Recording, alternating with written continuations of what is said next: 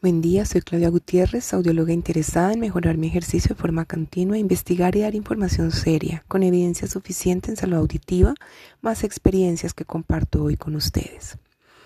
Nuestro tema del día de hoy, las ayudas auditivas y la pérdida de audición. Es muy importante que sepamos cuáles son todas las posibilidades que hay para una pérdida de audición.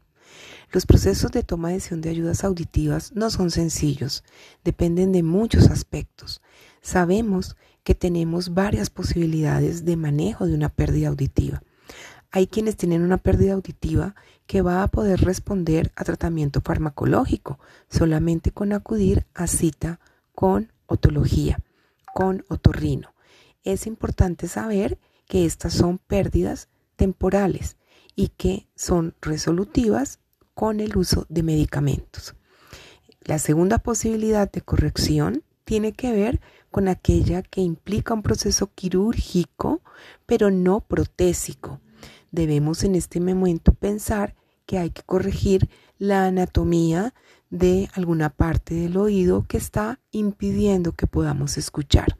No tenemos conducto auditivo o hay eh, ausencia de una parte del oído medio que el cirujano va a poder remediarlo con un proceso quirúrgico.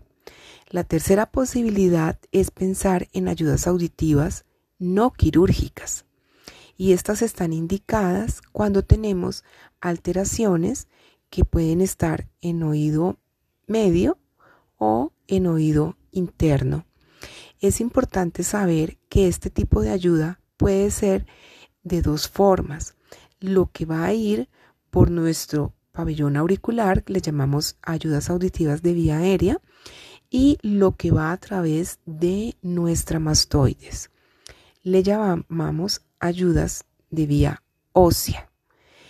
Es importante entender que hay criterios muy puntuales para escoger una o escoger otra en el caso de compensar la pérdida auditiva.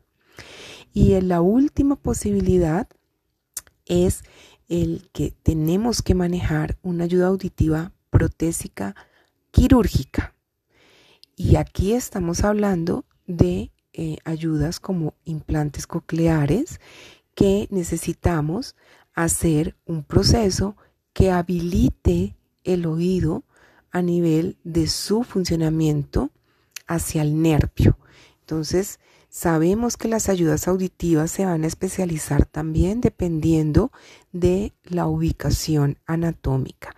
Tenemos ayudas que son para oído externo, oído medio. Tenemos ayudas auditivas que son para oído interno e inclusive existen ayudas auditivas que son también para nivel de nervio auditivo o más allá. Entonces, una discapacidad auditiva tiene la posibilidad en su abanico de tener ayudas auditivas quirúrgicas y no quirúrgicas. Esto es un portafolio amplio que necesita de toda la asesoría y de toda la consejería, muchas veces interdisciplinario, más aún cuando hablamos de ayudas auditivas quirúrgicas. Estas ayudas requieren un manejo desde otología, donde se va a ampliar toda la información clínica necesaria para toma de decisiones. Cuando nos devolvemos un poquito a las ayudas auditivas no quirúrgicas, es lo que hemos escuchado muchas veces como audífonos, audífonos que van detrás de la oreja o audífonos que se hacen a la medida del conducto. Dentro de estos dos grupos hay variaciones. Cuando yo hablo de los audífonos que van detrás de la oreja, existen en el mercado varias referencias disponibles. Están los que exigen que ustedes tengan un molde, están los que solamente funcionan con un tubo muy delgado y con un domo en la punta y están los que sacan una parte del audífono que va a ir al conducto, que son los que se conocen como receptor interno en el canal. El otro grupo es los que se hacen a la medida. Entonces aquí hablamos que yo puedo hacer una copia del oído y tener un audífono que es intraauricular, otro que es intracanal o uno que está completamente interno en el canal. Cuando yo estoy hablando de ayudas auditivas no quirúrgicas y hablamos ahora de estimular por hueso, entonces tenemos los sistemas de conducción ósea. Ellos se encuentran en el mercado en diferentes formas de uso.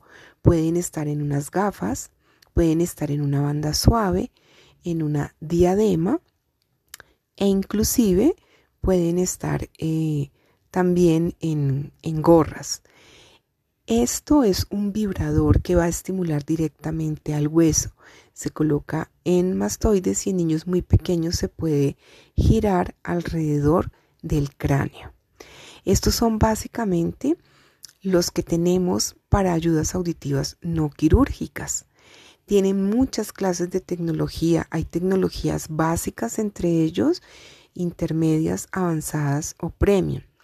Es necesario saber cuál es la mejor opción para tomar la mejor decisión. Cada caso es único. Y tenemos las que son las ayudas auditivas quirúrgicas, donde allí vamos a tener implantes de oído externo, implantes de oído medio, implantes de oído interno e inclusive implantes de tallo cerebral.